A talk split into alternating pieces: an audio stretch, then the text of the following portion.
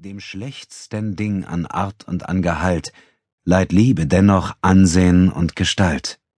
William Shakespeare, ein Sommernachtstraum. Welcome, beauty, banish fear. You are queen and mistress here. Speak your wishes, speak your will. Swift obedience meets them still. The Beauty and the Beast. Die toten Trommeln des Mont Tremblant von unserem Sonderkorrespondenten Frédéric Clermont. Ziemlich genau vor 50 Jahren ereigneten sich in der Bergregion nördlich der Kleinstadt Saint-Agathe-des-Monts eine Reihe mysteriöser Vorfälle. Der Kurort, gelegen am Ufer des Lac des Sables, am Oberlauf des Rivière du Nord, entstand 1892 im Zuge des Baus der Canadian Pacific Railroad. Die Ortschaft war ursprünglich eine Niederlassung katholischer Franco-Kanadier, und erhielt 1915 ihren Stadtstatus. Seither ist sie ein beliebtes Ausflugsziel der Montrealer. Im Zuge der Errichtung verschiedener Sanatorien sowie einer Klinik für Tuberkulosekranke entstanden etliche prächtige Villen, die der Stadt noch heute ihr unverwechselbares Aussehen verleihen. Doch wer hierher kommt, spürt schnell, dass ein düsteres Geheimnis auf der Region lastet. Es ist, als könnten die umliegenden Berge, die wilden Flüsse und dichten Wälder nicht vergessen, was hier vor langer Zeit geschehen ist. Mont Tremblant, der zitternde Berg, liegt inmitten einer Wildnis, die jahrhundertelang ausschließlich von Indianern bevölkert wurde. Heute ein beliebtes Ausflugsziel, war er viele Jahrhunderte lang das spirituelle Zentrum der ortsansässigen Algonquin-Stämme. Er war ihr heiliger Versammlungsplatz und Heimstatt einer der bösartigsten Geister, die in den alten Erzählungen Erwähnung finden. Das Ungeheuer, das der Legende nach auf der Spitze des Berges haust, soll seinen Opfern das Herz bei lebendigem Leib aus der Brust gerissen und durch einen Stein ersetzt haben. Die Betroffenen irrten noch Tage oder Wochen lang durch die Landschaft, wurden sich und ihren Angehörigen fremd und starben schließlich unter schrecklichen Qualen. Immer wieder brachen in den folgenden Jahrzehnten Abenteurer auf, um dem Geheimnis auf die Spur zu kommen, doch niemand konnte auch nur den kleinsten Hinweis auf die Existenz einer solchen Kreatur finden. Bis das Suchkommando der Royal Canadian Mounted Police in diesen letzten Tagen des Novembers 1878 auf etwas stieß, was eine Welle der Betroffenheit im ganzen Land auslöste. Auf dem Gipfel waren die Schädel hunderter von Menschen verscharrt worden, kein Bestattungsplatz wohlgemerkt, sondern eine Opferstätte, die über Jahrzehnte hinweg Schauplatz grausamster Verbrechen gewesen sein musste. Untersuchungen ergaben, dass nicht nur Indianer zu den Opfern zählten, sondern vor allem Weiße, Siedler, Holzfäller, Jäger, Landvermesser. Einige der Mounties berichteten von merkwürdigen Klängen, die oben auf der Bergspitze zu hören gewesen waren. Geräusche, die entfernt an das Schlagen von Trommeln erinnerten und sogar unter den Füßen zu spüren gewesen sein sollten. Schon bald verbreitete sich das Gerücht von den toten Trommeln der Algonquin. Obwohl die Entdeckung jetzt bereits 50 Jahre zurückliegt und die Toten angemessen bestattet wurden, spukt noch immer der Schatten der Vergangenheit in vielen Köpfen herum.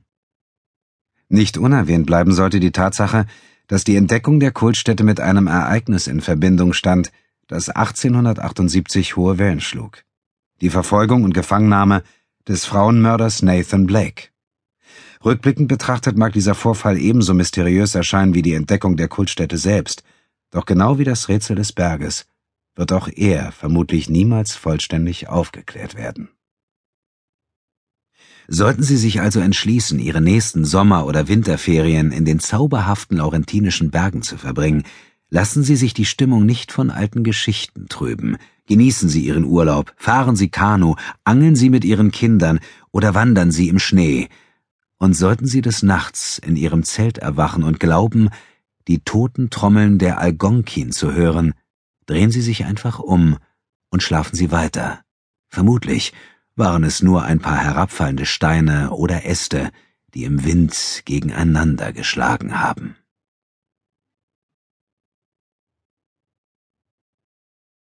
Gegenwart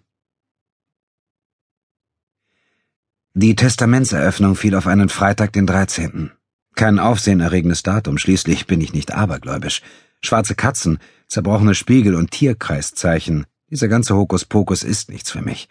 Und was die Kirche betrifft, darüber möchte ich lieber schweigen. Schließlich gibt es genug andere Dinge, um die ich mir Gedanken machen muss. Der Londoner Verkehr war für einen solchen Tag normal. Die Strecke zwischen Phillimore und Kensington Gardens gehört zu den am stärksten befahrenen Abschnitten der Innenstadt. Hier ist eigentlich immer etwas los, besonders wenn alle gegen Ende der Woche noch schnell ein paar Besorgungen erledigen wollen. Vor mir rauschte ein Mercedes zu dicht am Bordstein vorbei und besprühte ein paar unvorbereitete Passanten mit Gischt, was eine Welle der Wut und Empörung zur Folge hatte. Es war ein Dezembertag wie jeder andere, stürmisch, regnerisch und von geradezu spektakulärer Bedeutungslosigkeit. Wäre nicht vor drei Wochen meine Großmutter gestorben und mit ihr ein Großteil dessen, was mir an dieser Familie lieb und teuer war. Ihre kurze, heftige Krankheit, ihr Tod und die Beerdigung hatten eine Leere hinterlassen, die ich weder zu erklären noch auszufüllen vermochte. Es war, als würde ein Teil von mir mit in dieses Grab steigen, als würden all die Fragen, die ich ihr noch hatte stellen wollen, nun niemals eine Antwort erfahren.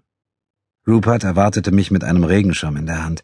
Er stand unter dem Vordach des Notariatsgebäudes und begrüßte mich auf unnachahmliche Weise, charmant hochgewachsen, taktvoll. Markenzeichen der Van Ordens. Er wusste, wie sehr ich meine Großmutter geliebt hatte. Hallo, Eve. Küsschen links, Küsschen rechts, ein warmherziger Händedruck. Genau wie es das Protokoll verlangte. Meine Eltern sahen uns durch die Glastür zu. Da verbot sich ein Kuss auf den Mund. Natürlich. Er trat einen Schritt zurück und betrachtete mich mit sorgenvollem Blick. Ach, du meine Güte, Käferchen, du bist ja völlig durchnässt. Warum hast du keinen Schirm genommen? Du weißt doch, ich mag den Regen.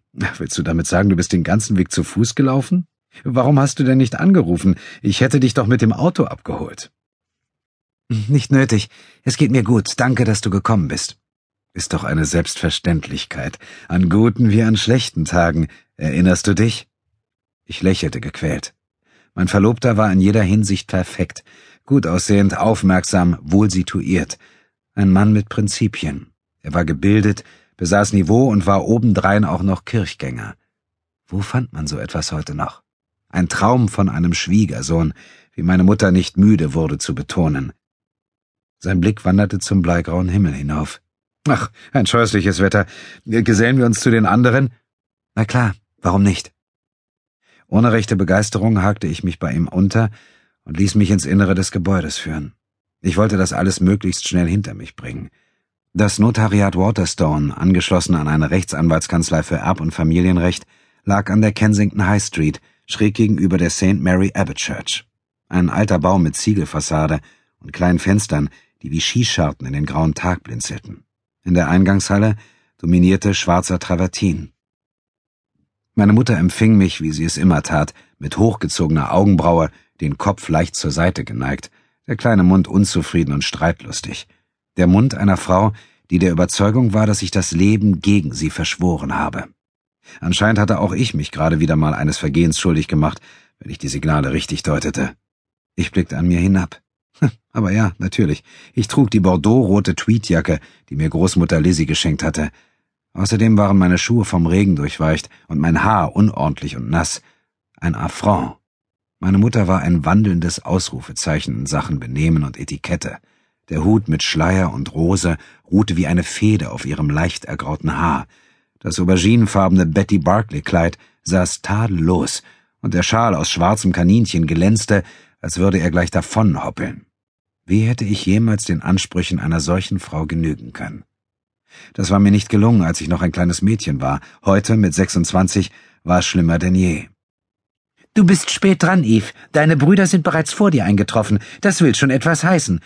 Ich habe die Entfernung unterschätzt, erwiderte ich. Aber es ist ja nichts passiert. Ähm, es hat ja noch nicht mal angefangen, oder? Sie ist zu Fuß gelaufen, ergänzte Rupert. Dabei hätte ich sie doch mitgenommen. Aber meine Liebste hat ihr eigenes Köpfchen und dafür liebe ich sie. Er setzte mir einen Kuss aufs Haar. Margarets behandschuhte Hand berührte seinen Oberarm. Du ahnst gar nicht, wie sehr ich mich freue, dass mein kleines Mädchen doch noch jemanden gefunden hat. Damit war kaum noch zu rechnen, nicht nach all den äh, Versagern, die sie angeschleppt hat. Du machst mich sehr glücklich, Rupert. Ich verdrehte die Augen im Geiste und wandte mich meinem Vater zu. Grau und unscheinbar stand er im Hintergrund und lächelte mir zu. Auch das ein vertrautes Bild. Alfred war früher ein anderer gewesen, ein fröhlicher Mann.